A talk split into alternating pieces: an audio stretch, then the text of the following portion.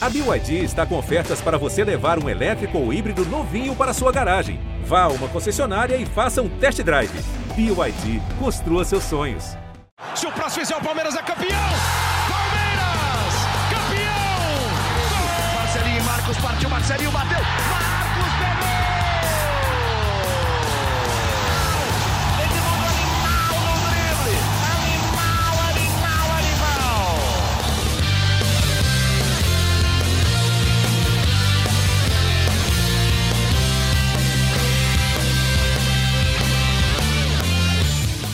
Fala torcida palmeirense, começa agora o GE Palmeiras, o podcast exclusivo sobre o Verdão aqui no GE.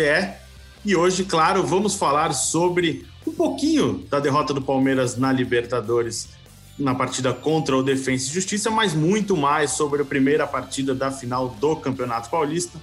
Eu sou o Felipe Zito, estou aqui com Thiago Ferri e Bruno Diniz, meus colegas de Núcleo Palmeiras aqui no GE e que sabem tudo sobre o Palmeiras, a gente vai falar bastante. Vamos começar sobre a Libertadores. É, o Palmeiras com uma, um time bem modificado, né? Enfrentou o, o Defesa e Justiça, um jogo maluco, com muitos gols, é, muitos erros defensivos do Palmeiras também. Tiagão, o é, que, que você achou da partida?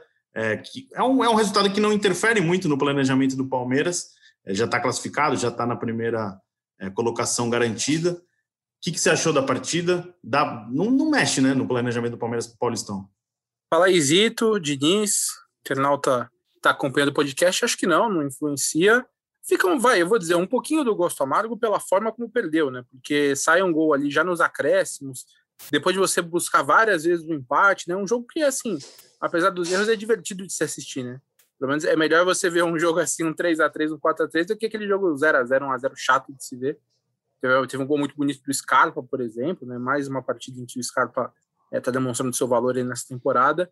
Acho que não influencia. Fica o gosto amargo pela forma como foi, por ter sofrido essa, esse gol no final, mas muda muito pouco. A gente sabe que o Abel tem muito na cabeça dele de que não tem como repetir a equipe de, nessa sequência com três jogos por semana, ele precisa revezar. E aí calhou, obviamente, né, pela importância da final e pelo, pela questão de calendário também, calhou de que teria que colocar essa equipe praticamente aquela equipe B, que era que jogou a reta final da fase de grupos do Paulista, e aí jogou agora a Libertadores. Mas já líder, e tendo o jogo contra o Universitário, que é a pior equipe da chave, para fechar em casa, a situação do Palmeiras é muito tranquila, inclusive para ainda brigar pela melhor campanha, para terminar ainda a primeira fase com a melhor campanha da Libertadores. Uma coisa que eu acho que não sei se vai ter sequência é essa ideia de Lucas Lima na ala direita, né? Ontem ele foi mais. O Palmeiras precisou mais dele defensivamente e não funcionou. Tanto que acho que a jogada do primeiro gol, não, do segundo gol, sai ali pelo, pelo uma disputa contra o Lucas Lima e não dá certo, né? Acho que essa, essa invenção aí do Abel não vai muito para frente. O que, que, você acha, Diniz? É, eu acho que nem é a característica do Lucas Lima, né? Fazer esse sobe e desce ali na lateral. Acho que está sendo mais improvisado aí, testado na posição, mas eu acredito que o, o, Lucas Lima brigue por outras posições ali que não, que não sejam essa, que não seja essa. É, eu concordo com, com, o que o Tiagão falou. É, ontem foi um jogo diferente também, assim. Eu, eu, eu vi um Palmeiras, por mais que tenha sido o time reserva ali, por mais que tenha sido o time reserva ali, eu vi um Palmeiras bem diferente na postura. Palmeiras é sempre uma equipe muito concentrada, principalmente na defesa ali. E ontem os gols que tomou, o primeiro gol e o último gol principalmente, mostram um, um pouquinho de desatenção ali. Eu não sei se por ser aquele jogo, pensando já na final, é é o time classificado, o time primeiro e tal, o time deu uma relaxada. Só um sinalzinho de alerta que eu ligo para esse jogo aí. No mais, é aquilo que a gente já esperava. O time do Defensa e Justiça é uma equipe muito bem montada, trouxe problema para o Palmeiras em todos os jogos que fez esse ano aí. É uma equipe que o jogo deles é, casa ali com, com, o jogo do Palmeiras, né? Então eles conseguem fazer um jogo bem, bem equilibrado com o Palmeiras. Mas nada que o torcedor deva se preocupar para o restante da Libertadores. Acho que faz parte, faz parte do que estava previsto aí, essa possível derrota, essa perda de pontos nesse jogo. É, imaginando já a formação para o time da partida de quinta-feira contra o São Paulo, acho que só o Luan que tem chance de ser titular, né? Chance não, deve ser titular, e talvez ali o Gustavo Scarpa como uma primeira opção no banco de reservas, acho que é, é até merecido pela fase é, do Scarpa. Não vejo outra possibilidade. Vocês veem alguma chance de mudança para o Palmeiras na quinta-feira? Eu acredito ah, que não. Acho que, que o time também. que vai entrar é, o, é aquele time titular que a gente já conhece. Não deve mudar muita gente, não. E a fase do Scarpa? Cara, a fase do Scarpa é. Acho que é um ponto alto aí do, do desses testes que o Palmeiras fez nesse começo de, de temporada de 2021. Ele já vinha jogando bastante no fim da temporada de 2020, né? Se for pegar o Scarpa que mais jogou no ano, isso conta o fim da temporada 2020 e o começo da temporada 2021. E ele é, já tem, tem oito assistências na temporada, fez um gol muito, muito bonito contra o Defensa e Justiça. É, nitidamente é um cara que ele está com uma, uma confiança mais alta do que. Talvez seja o momento em que a confiança do Scarpa seja mais elevada, né? Ele fala que finalmente ele está jogando na posição dele. Scarpa é um meia que gosta de jogar. Ele até fala que gosta de jogar mais um pouco ali pelo lado direito, né? Armando pelo lado direito. Mas ele já jogou como ponta direita, ponta esquerda, lateral esquerdo e aí depois ele até falou, teve uma conversa com o Abel para o começo dessa temporada e seria mais testado na seria mais usado na função dele de origem, que é uma coisa que ele não teve, uma sequência que ele não tinha tido no Palmeiras. E ele está desempenhando, está entregando. Acaba que ele tem uma concorrência um pouco, um pouco dura, que é com o Rafael Veiga, que é um cara que tem sido muito decisivo na, nas partidas da equipe titular. Mas o Palmeiras tem um jogador, acho que finalmente o Scarpa está tendo uma sequência que se imaginava quando ele chegou em 2018. Né? Sempre se falou, o Scarpa é um cara que bate muito bem na bola, participa muito de gols, e ele agora tem sido constantemente esse jogador, ele tem feito isso constantemente. E é o jogador que mais aproveitou para mim, sem dúvidas, essa chance que, que teve aí nessa durante essa primeira fase e mata-mata do Campeonato Paulista. Lembra bastante o que deu o Veiga, né? Até o Veiga engrenar aí no, no meio do ano passado, lembra bastante. Foi testado em várias posições, jogava uma sequência muito pequena de jogos. A partir do momento que o jogador tem mais jogos para jogar na posição que é a posição de origem dele, a, a, gente espera que ele possa entregar mais. E o Gustavo Scarpa já jogou em todas essas posições que a gente falou. É, nunca se negou a jogar em nenhuma posição, que isso fique claro. Ele sempre, ele sempre jogou e sempre disse: Eu prefiro jogar em outra posição. É, e agora, jogando na posição dele, ele entregando o futebol que dele se espera. Isso, isso é uma coisa boa. O Palmeiras ganha um reforço dentro do elenco. É um cara que pode contar ali, é um cara que, que o torcedor está ganhando uma confiança. Eu acho que o Palmeiras, até por ter um elenco bom, e às vezes os jogadores são muito parecidos tecnicamente, né? E acho que isso prejudicou, de certa forma, na sequência do meia. Porque o Palmeiras tem Todos Lucas Lima. Eles, né? É, Lucas Lima, Gustavo Scarpa e Rafael Veiga. E nenhum embalava. Porque quando um ia mal, ia entrava o outro. Aí quando um ia mal, entrava o outro. Ninguém teve sequência. Quem teve essa primeira vez essa sequência merecidamente foi o Rafael Veiga, que é um dos destaques do, da, da, desde a chegada do Abel ao Palmeiras, né? Então acho que essa coisa do elenco muito igual e bom é, prejudicou, porque a irregularidade faz parte, né? De, de uma sequência, de um calendário tão maluco. E aí sempre quando o Lucas Lima tinha sequência, agora vai. Aí não foi. Aí entrava o Scarpa, agora vai. Daí também não foi. Aí depois vinha o Veiga. Agora pelo menos o Veiga tem uma, uma sequência, é o titular, ele, ele sabe que é o titular, o torcedor sabe que ele é o titular, mas o Scarpa tá, tá deixando ali uma, uma dúvida, é, tá fazendo por merecer ali ter mais espaço, entrando no, nas partidas. É, ele foi o principal, o principal jogador do Palmeiras nessa retomada de Campeonato Paulista, né? E já falando de Campeonato Paulista, Palmeiras e São Paulo, nesta quinta-feira, às 22 horas, no Allianz Parque, na primeira final do Paulistão 2021. Palmeiras, atual campeão é, paulista, lutando pelo bicampeonato. Acho que tem aquela coisa de tentar deixar o São Paulo mais um aninho na fila, né? Para o torcedor, é, é, é, essa coisa que movimenta bem a rivalidade. É, tem favorito? Vocês acham que esse campeonato paulista, como chega para a decisão, tem algum favorito? Ah, eu acho que é vai ser um jogo bem disputado e eu espero assim um jogo bem disputado com um bom futebol, porque o, o futebol que o São Paulo tem jogado é um estilo muito bonito de, de jogar, e, e, o Palmeiras também, que a gente falou aqui no último programa. O Palmeiras tem um estilo de jogo muito claro ali, é um estilo de jogo que a gente já espera qual vai ser, e eu espero dois grandes jogos ali, eu acho que é muito parelho. Acho que nessa hora, o, o São Paulo talvez viva nesse momento que o Palmeiras viveu na final do Campeonato Paulista passado, quando tinha que meio uma obrigação de ganhar do rival Corinthians, né? Que vinha ganhando os últimos confrontos. Então pode ter essa carga de pressão em cima. Mas eu acho que os times são muito parelhos ali, vai, vai ser uma grande decisão. se eu fosse colocar alguma coisa de vantagem para o Palmeiras, é o fato de Palmeiras estar acostumado, esse elenco especificamente, estar acostumado a decidir jogos. Jogos importantes o tempo inteiro. Até nessa temporada já, já teve a dor de perder Recopa e Supercopa, é, já teve derby também em mata-mata, fora o que aconteceu na temporada passada. Então, mesmo que seja um elenco como de jogadores jovens, é um elenco que ele já está acostumado a, a, partidas importantes, a partidas decisivas, e, e eu acho que depois da Supercopa e da Recopa, o Palmeiras teve uma mudança de postura e isso para mim influencia duas coisas: a mudança no esquema e a rodagem de fato no elenco, em que aí o Abel decidiu que não vai jogar, quem jogou num dia não vai jogar dois, três dias depois, vai rodar o elenco mesmo. O Palmeiras ele tá, virou uma equipe muito chata de se jogar. O Palmeiras é uma equipe que está muito cascuda, mais do que até eu acho na campanha da Libertadores, mais do que na Copa do, do Brasil.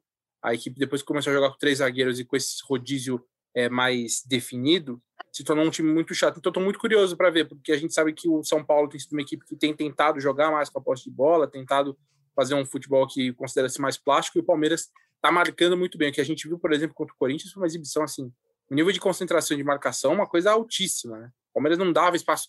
Mesmo quem viu o jogo na TV, você olhava na TV, tinha um recorde de 5, 6, 7 jogadores do Palmeiras no mesmo quadro ali, defendendo. Então, é uma equipe que vai dificultar muito a vida do São Paulo. E aí, por conta dessa experiência, por ser uma equipe que está se mostrando cascuda, com jogo, tendo jogos decisivos em sequência ao longo dessa temporada e da temporada passada, eu coloco essa como uma vantagemzinha do Palmeiras para essa final.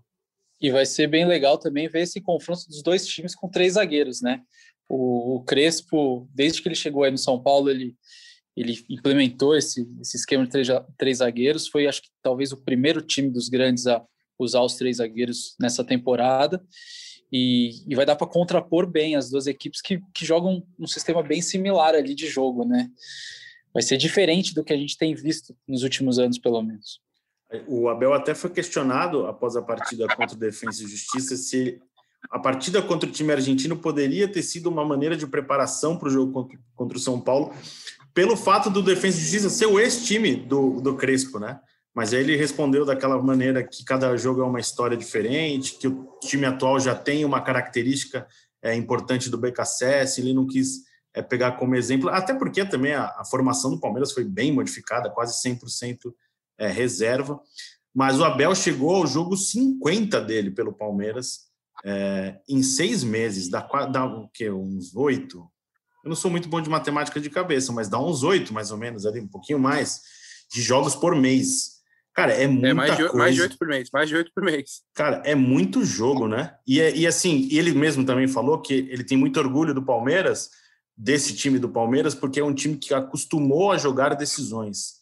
Eu acho que num, numa reta final, quando você enfrenta, como o Diniz falou, né? Quando você enfrenta um time que está pressionado para sair da fila, para ganhar um título, o fato do Palmeiras ter, essa, ter se acostumado a disputar jogos importantes e não ter mais a necessidade de ganhar, pode até tirar um pouquinho do peso do lado do Palmeiras e ser importante para o time. Mas é de fato um time que se acostumou a jogar jogo importante, jogo grande, é, e tem essa, essa possibilidade de fechar ali um ciclo de títulos contra rivais, né? O Palmeiras foi campeão paulista contra o Corinthians, Verdade. campeão da, da, da, Libertadores contra o Santos, e agora pode ganhar um título contra o São Paulo, né? É, o Palmeiras, o Palmeiras tá. Acho que é, é o que falta, né, para essa sequência, porque eu, conheço alguns palmeirenses que falam, a gente está vivendo, o palmeirense fala, a gente está vivendo uma coisa que é, é única, é um momento único. Você acumular essa quantidade de títulos, ganhando em cima dos rivais ainda por cima, né? Ganhar a Paulista em cima do Corinthians, ganhar a Libertadores em cima do Santos e ter a possibilidade de ganhar um outro Paulista em cima do São Paulo, acho que é para coroar um momento que poucas vezes a gente vê assim uma equipe, né? Eu digo especificamente no estado de São Paulo, porque tem quatro times grandes que normalmente se revezam ali entre, as entre a principal como a principal força, é difícil você ver um, um, time tão hegemônico por tanto tempo, né? Porque o Palmeiras já está pegando uma sequência de hegemonia um pouco mais longa. O Corinthians teve ali 2015, 2017, até ganhou o Paulista depois, mas já foi perdendo um pouco isso. E o Palmeiras, desde 2015, continua brigando ali entre os principais. Então é um momento, acho que bem, bem, bem raro que é de se ver. E esse, essa possibilidade de ganhar mais um título agora contra o São Paulo acho que coroaria essa, essa sequência de seis anos aí do Palmeiras. E a gente lembra, né, Tiagão, que o Palmeiras, quando começou esse projeto, em 2015, o Palmeiras conquistou a Copa do Brasil, depois partiu para os títulos do Campeonato Brasileiro 2016, 2018, e tinha o Palmeiras via a necessidade de mudar a característica do time depois de vencer o Campeonato Brasileiro de 2016 para ter justamente um time cascudo, porque o Palmeiras era mais conhecido como um time de pontos corridos que ia bem, porque ali a força do elenco ia, ia fazer a diferença, mas no mata-mata, na hora H, não ia para frente, né? Era um time que sempre deixava a desejar Libertadores, Copa do Brasil, até no Campeonato Paulista, perdendo título, jogo de eliminatória. Como criou essa casca? É, a gente sabe que no, a temporada do, do, do, temporada passada foi muito atípica, né? Foi muito, não dá para planejar uma coisa quando você tem pandemia, quando você muda treinador no meio da temporada. Mas o Palmeiras conseguiu finalmente, parece que criar essa essa identidade, essa casca e de não sentir mais jogos importantes. É, será que é o fator Abel por ter chegado ali é, como novidade, abraçou o elenco? O que, que você acha, Diniz? Eu acho que tem o fator Abel também, mas eu acho que a final do Campeonato Paulista, apesar de ser Campeonato Paulista, aquela final contra o Corinthians, tem muito sobre isso. Porque esse elenco é o que você falou. Ele vinha de, de uma eterna desconfiança. Pô, é um time bom, é um elenco um dos melhores do Brasil, vai disputar o título brasileiro sempre, mas, pô, pega o Corinthians, perde, tem que ganhar do é Corinthians, pega clássico. E aquele, aquela final contra o Corinthians, mesmo o Corinthians já tendo esse time parecido com esse time desse ano, que não é um time tão forte, foi muito difícil. Foi muito difícil por toda essa carga de pressão que tinha em cima. Então, a partir do momento que você consegue romper essa casca, você, você se torna um time, um time copeiro. E a sequência de jogos da pandemia, com a chegada do Abel, com o discurso dele, sem tempo para treinar, tendo que treinar em jogos decisivos, transformou o Palmeiras nisso que a gente vê hoje. Um time extremamente copeiro, que disputa tudo do jeito que tem que disputar. É, e aquele jogo também contra o River, a derrota contra o River, também Nossa. foi uma grande lição nesse caminho. Foi uma lição nesse caminho. Porque pô, parecia que era um time imbatível e tal, e não é um time imbatível. Então foi uma lição para mostrar para os caras que tem que estar tá concentrado sempre, que não existe jogo ganho, que, que jogo de Copa, jogo mata-mata é outra história. Não adianta você ter o melhor time. Você tem que ter mais espírito de vencedor. Então, acho que tudo isso aí foi, foi preponderante para o Palmeiras conseguir chegar onde chegou agora. Uma coisa também que eu, que eu vejo de influência é o fato de não ter torcida também. Porque Sim. o Palmeiras virou cascudo quando no, no, contexto que menos se imaginava. Assim, quando, quando, que nem você falou, Zito, quando acabou ali 2016, que falou agora vamos ganhar a Libertadores e fazer um time cascudo, chegasse para o Palmeiras, Palmeiras para a diretoria e falasse assim: olha, a saída para fazer um time cascudo é contratar pouco, subir os garotos, montar uma equipe com a base ali que tem garotos. E beleza, e vai... aí os caras vão fazer o quê? Vão rir da sua cara. É, exato, assim, como eu fiz agora, né? Exato. É, exato. Vai fazer o quê? Vai... Imagina, imagina, por exemplo, o jogo Palmeiras e River do Allianz, com o Allianz ali lotado com 40 mil pessoas. Nossa eu, e, Cara, assim, a gente sabe como a torcida do Palmeiras é ansiosa tal.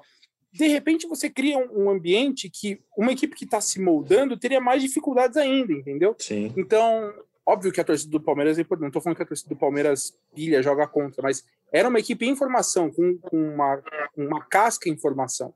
E aí, você tendo essa temporada com tantos títulos, nesse contexto em que você não tem o público ali no entorno, ao redor, que é até uma coisa que o Abel fala muito. O Abel ele cita até o Danilo quando fala: Ó, Danilo, você errou agora, beleza. Se você vai tentar de novo, porque não tem torcida. Mas e quando tiver torcida? Se você errar e te vaiarem, você vai tentar de novo? Aí o Danilo fala, não, vou tentar, professor. Ele, ah, então beleza. Se você vai tentar, é para tentar mesmo. E eu acho que o Palmeiras se adaptou muito bem nesse cenário. E aí criou essa casca. E eu acho que as derrotas também ajudaram. Tanto a derrota para o River, quanto o Mundial também. O, eu acho que foram, foram experiências que tornaram o Palmeiras, para entender, já era uma equipe que já estava tendo sucesso em mata-mata, mas ali o Palmeiras, entre aspas, viu o pior, né? Sim, o jogo com o River pelo desempenho é, e o Mundial também, onde as coisas não conseguiram funcionar, e o Abel até fez uma meia-culpa de que talvez ele tenha colocado uma pressão muito grande quando chegou no, no Qatar para disputar o Mundial, né? Então, então eu acho que tudo, tudo isso influenciou. Essa, essas experiências transformaram o Palmeiras no que é hoje, numa receita que era a mais improvável possível. Em nenhum momento o Palmeiras cogitou que para fazer um time cascudo precisaria usar os garotos e contratar pouco. Exatamente. Não, e outra coisa que eu queria falar, é, eu queria destacar um jogador aqui que parte da torcida ama, outra parte da torcida não gosta, que é o Felipe Melo. O Felipe Melo, ele era um símbolo desse time do Palmeiras anteriormente, antes desse, de, de, da gestão dessa, desse, do título do Campeonato Paulista passado. que ele mostrava o quanto o Palmeiras entrava pilhado nesses jogos. Ele era um cara que entrava em outra, outra vibração, outro não era, não era aquele jeito que tinha que entrar. E todo mundo sabia disso, e o Palmeiras entrava muito nervoso, e o Felipe Melo era o símbolo daquele Palmeiras que entrava nervoso em campo. Hoje o Felipe Melo a gente nem lembra que ele está em campo. É ele não toma cartão, ele não faz falta, ele não quer aparecer mais que, que o juiz, que os outros jogadores. Ele é uma peça de uma engrenagem ali, e que hoje, aos 37 anos, talvez ele tenha atingido a total maturidade dele ali dentro do campo ele é um cara que é um termômetro desse time. Tanto naquela época, quando o Palmeiras entrava extremamente pilhado, como agora. Ele é um cara extremamente tranquilo, um cara que, que tem um espírito vencedor e consegue levar essa molecada. Eu queria falar isso aqui, porque o Felipe Melo a gente sempre critica quando, quando ele faz as coisas, mas agora a gente pouco fala do Felipe Melo, e ele tem sido um cara exemplar nesse sentido, principalmente nesses jogos assim tensos para o Palmeiras ele mudou um pouco de característica, como você falou mesmo, né? Se a gente lembrar o jogo dele contra o Grêmio, principalmente em Porto Alegre, ele dominou o jogo. Contra o Corinthians ele não foi mal também, ele teve um bom jogo. Claro que também a fragilidade do Corinthians colabora um pouco para o desempenho defensivo do Palmeiras, mas acho que foi muito na experiência mesmo. E eu imagino que ele vai ser titular é, nesse primeiro jogo contra o São Paulo. Tiagão, você arrisca uma escalação do Palmeiras? Acho que não vai ter muita novidade, né? Até pelo jogo é, de terça-feira, né? É, exato. Eu, eu, imagino aquele time, o Everton, defesa com Luan, Gustavo Gomes e Renan. O meio, a, a linha né, de, de, meio campo ali com o Mike, Felipe Melo, Patrick, Veiga e Vitor Luiz. Aí o ataque Rony e Luiz Adriano. É basicamente a equipe que, que foi poupada. Até teve gente que falou: pô, será que o Luan jogando isso significa que ele vai sair? Mas não é verdade, porque o Renan e o Gomes jogaram os três jogos da semana passada. Ah, Para mim, inclusive, uma total surpresa. Não imaginava que o Abel fosse colocar em todos os jogos e colocou em todos os jogos. E aí poupou os dois e aí jogou o Luan nessa partida, mas aí, até por ser zagueiro, por não ter uma necessidade de correr tanto ali como talvez jogadores de meio campo de ataque, imagino que ele forme a defesa titular ali com o Renan e com o Gomes. Tem mostrado uma defesa bem, bem sólida. Esses três no esquema com nesse novo esquema com três zagueiros acho que tem formado uma defesa bem interessante. O Renan, ali, se tinha alguma dúvida no lado esquerdo, quando estava jogando com o Alan Pereira, acho que o Renan aproveitou a lesão do Alan para tomar conta e virar titular. E até também a questão do Luan, você não tem outro, né, zagueiro. Você teria aí também. que daria improvisar, ou joga o Danilo, o Danilo Barbosa, né, de zagueiro, porque senão é molecada. Tem o Henry, tem é. o Michel, é, não tem outro, porque o Alan ainda, Vanderlan, exato, o Alain ainda está em recuperação, talvez fique à disposição no banco de reservas para o jogo do fim de semana. E tem aquela coisa, né? O Renan está muito bem e o Abel nunca volta com jogador de lesão direto para o time titular. Então a gente não imagina, mesmo que o Alain se recupere e fique à disposição no banco de reservas no fim de semana, ele continue no banco assim. Até porque o Renan está muito bem, foi um jogo ótimo dele contra o Corinthians. E o Dudu, Tiagão, tem chance de ir para o banco de reservas nas finais do Campeonato Paulista? não, olha, não. O único. Ele não tem. Agora o Dudu está em férias, né? E a, a, a expectativa é, é de, do retorno dele só em julho. Está fechando a janela, a janela fecha agora dia 23. Como você e o Fabrício publicaram, o Palmeiras tentou uh, adiantar o processo com o Aldo do Rei do Qatar para tentar inscrevê-lo no fim da janela, mas não deve acontecer, até porque o Dudu ainda tem salário a receber por mais um mês e meio lá e uma multa de 2 milhões e meio de euros, que dá 16 de reais, 16 milhões de reais, por não ter sido adquirido em definitivo. Então, por isso, o Palmeiras conta com ele para agosto. E aí, o que vai acontecer? Né? São 45 dias até o prazo para o Dudu voltar a ser jogador do Palmeiras. Obviamente, muita gente vai querer sondar, vai querer buscar informações, e aí, agora, times do, da Arábia Saudita fizeram sondagens. O Al Hilal foi, foi um dos times que foi buscar informações, mas com o staff do Dudu não tem nenhuma proposta do Palmeiras, não entraram em contato com o Palmeiras. E mesmo assim, o Palmeiras não está disposto a negociá-lo. Já que esperou até agora, já que não teve a, a compra, já não, não, recebe, não, vai receber os 6 milhões de euros, o Palmeiras já se programou para contar com o Dudu. E já que anunciou, né, não tem como vender agora. Anunciou, Exato, exatamente. Fosse eu antes, festa, né? eu acho.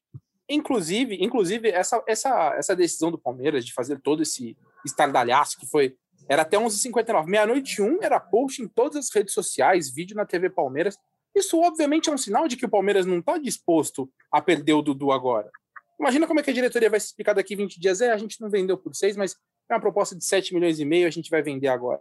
Não, não vai vender. Chega, chega, eu queria ver esse, esse diálogo do Maurício Gagliotti e do Anderson Barros com o Abel. Então, Abel, eu sei que você é, pediu muitos atacantes, a gente conseguiu um, mas agora a gente vai ter que vender. Você imagina esse diálogo? Ia ter cadeirada, ia ter, nossa senhora, ia ter briga. Não tinha como, imagina. Imagina, não, imagina o Palmeiras explicando, falou assim, ó, oh, pessoal, então, que anunciou, mas na verdade veio uma proposta um pouquinho melhor do que era a opção de compra. E aí, por isso, o Palmeiras sabe que é muito, é muito complicado agora abrir mão do Dudu. E o Palmeiras, o Palmeiras quis fazer dessa forma. Né? O Palmeiras decidiu adotar essa estratégia de comunicação, para mim, acertadíssima, inclusive. O Palmeiras, assim que virou o prazo do, do fim da opção de compra, o Palmeiras já acabou com discussão do que poderia acontecer, não já falou, ó, a partir de 1 de julho a gente conta com ele. Até tentamos né, ver se a gente conseguiria trazê-lo antes, é difícil. Mas dia 1 de julho, quando acabou o empréstimo, ele volta a ser jogador do Palmeiras normalmente. Então serão 45 dias em que eu imagino que mais times vão sondar. Mas imagino que vai precisar ser um caminhão de dinheiro para tirar o Dudu do Palmeiras. Eu não imagino que esse caminhão venha, não, não apareça. Então, tudo caminha para. Embora talvez com algumas novelas no meio do caminho, mas tudo caminha para que em julho o Dudu de fato retorne e recomece sua passagem pelo Palmeiras. Sem Dudu, mas com o Rony, provavelmente formando dupla de ataque com o Luiz Adriano. Provavelmente não, né? São os dois titulares do Palmeiras, só em caso de lesão eles não vão jogar as finais do Campeonato Paulista. É, que fase que chega esses dois jogadores né, para as decisões? Porque casou muito bem o Luiz Adriano com o Rony, até numa coisa que a gente nunca imaginava, né? Porque eles inverteram funções. O, Luiz Adriano joga mais recuado para dar espaço para o Rony atacar. É, e se precisar fazer o contrário, eles têm condição de fazer o contrário. São os dois principais jogadores do Palmeiras neste momento da temporada, né? Sem dúvida, sem dúvida, casou muito bem ali. É uma parceria dentro e fora de campo. Eu ouvi de um torcedor do Palmeiras hoje, tá conversando sobre duplas de ataque do Palmeiras, é, e esse torcedor falou assim: o, Luiz, o que o Luiz Adriano tá jogando, tá lembrando o Evair. O Evair, Caramba. quando ele naquela fase garçom dele, e parece mesmo, né? O 9 que sai da área para deixar o, o atacante na cara do gol ali. É verdade. O, o Vanderlei Luxemburgo lembrou, fez essa comparação numa partida Palmeiras e Ponte Preta em Campinas, ainda com público e jornalista no estádio. Eu estava no Moisés do Carelli e ele fez essa comparação justamente com o Evair, que era um, um centroavante que saía da área, tinha é, tinha qualidade de tocar a bola, de achar o adversário, muito técnico, calmo. É, ele fez essa comparação, então é interessante. Tiagão, Rony ou Luiz Adriano? Quem é o melhor jogador do Palmeiras hoje? Hoje o Rony. O Luiz Adriano, para mim, é mais técnico. Eu acho o Adriano um cara muito refinado. Mas é difícil você votar contra o Rony por tudo que ele tem feito, a, a, a, o quão decisivo ele é. E ele é o cara, assim, a coisa apertou, bota o Rony para correr. E ele tem feito isso muito bem, cara. O preparo físico do Rony é um negócio absurdo, né? Porque... É inacreditável, cara. É uma cara, coisa assim. Você pega o jogo na altitude, mesmo o jogo em Quito, ele não parava de correr, cara. Você falou, não, não é possível, uma hora o cara vai, vai, vai afogar, não. E ele continuava. Então ele, ele, ele é uma peça muito importante no esquema do, do, do Abel. Óbvio que o Luiz Adriano, por essa ajuda na criação, ele também tem essa influência, mas o Rony é o cara da explosão agora. Ele é quem explode esse time quem faz as jogadas de velocidade, quem aproveita os espaços que o Luiz Adriano abre, e o Luiz Adriano é muito inteligente para fazer essa movimentação. Então, hoje é o cara. Tem um cara ali que você fala, esse não tem como sair do time. É o Rony, não tem dúvida. Mais alguma coisa vocês querem deixar de destaque final sobre esse campeonato paulista, sobre essas decisões? Lembrando que a gente volta provavelmente na sexta-feira para falar do primeiro jogo e também já destacar a decisão final do Paulistão no domingo. E aí, quem quer falar por último? Eu gostaria de propor aqui palpites. No pique. Palpites, meu Deus. No pique, um, dois, três, quatro. É, palpites, quem, quem vence? Quem, como é que vai ser o jogo de quinta-feira? Para mim vai ser Palmeiras vence o primeiro jogo, empata o segundo. Palmeiras campeão. Palmeiras campeão. Thiago Ferri. O meu palpite também é esse, cara. Olha aí. Palmeiras vence, mas vence, vence, vence 1 a 0 É, não vai ser fácil não, vai é, ser uma vitória. Jogo duro, apertado e empata no, no Morumbi. Empate com gol. Eu vou ser mais ousado aqui. Eu acho que tá o Palmeiras vence por 2 a 0 amanhã, quinta-feira. E no Morumbi eu vou deixar para dar meu palpite na sexta-feira, que eu vou ter ah, mais seguro, entendeu? Vou ah, estudar tá. melhor. Vou estudar Entendi. melhor o adversário, ver como é que vai estar o clima. Às vezes tem, tem expulsão, confusão, então não sei, pode. Perde algum jogador importante. Né? Exato, né? influencia, né? Então eu vou me resguardar claro. neste momento. Eu não tenho coragem, a coragem que vocês tiveram de já decretar o Palmeiras campeão paulista. É, é isso, amigos. Então a gente fica por aqui, voltamos na sexta-feira. Obrigado pela audiência. É, lembrando que você ouve é, o podcast GE Palmeiras no Globoplay, na, na sua plataforma preferida é, de podcast. E quem vai falar o Partido Zapata hoje? Vocês escolhem aí. Quem quer falar para fazer uma despedida bonita hoje? Vamos falar todo mundo junto, pô. Então vamos lá, todo nunca, mundo junto. Nunca teve isso. Tá todo mundo junto. Vamos vai lá, ser bom. Vamos estrear essa modalidade. Então vai. Um, dois, três. Partiu Zapata. Partiu Zapata. Ficou uma zona, mas tudo bem. Depois... Partiu Zapata, sai que é sua, Marcos! Bateu pra fora!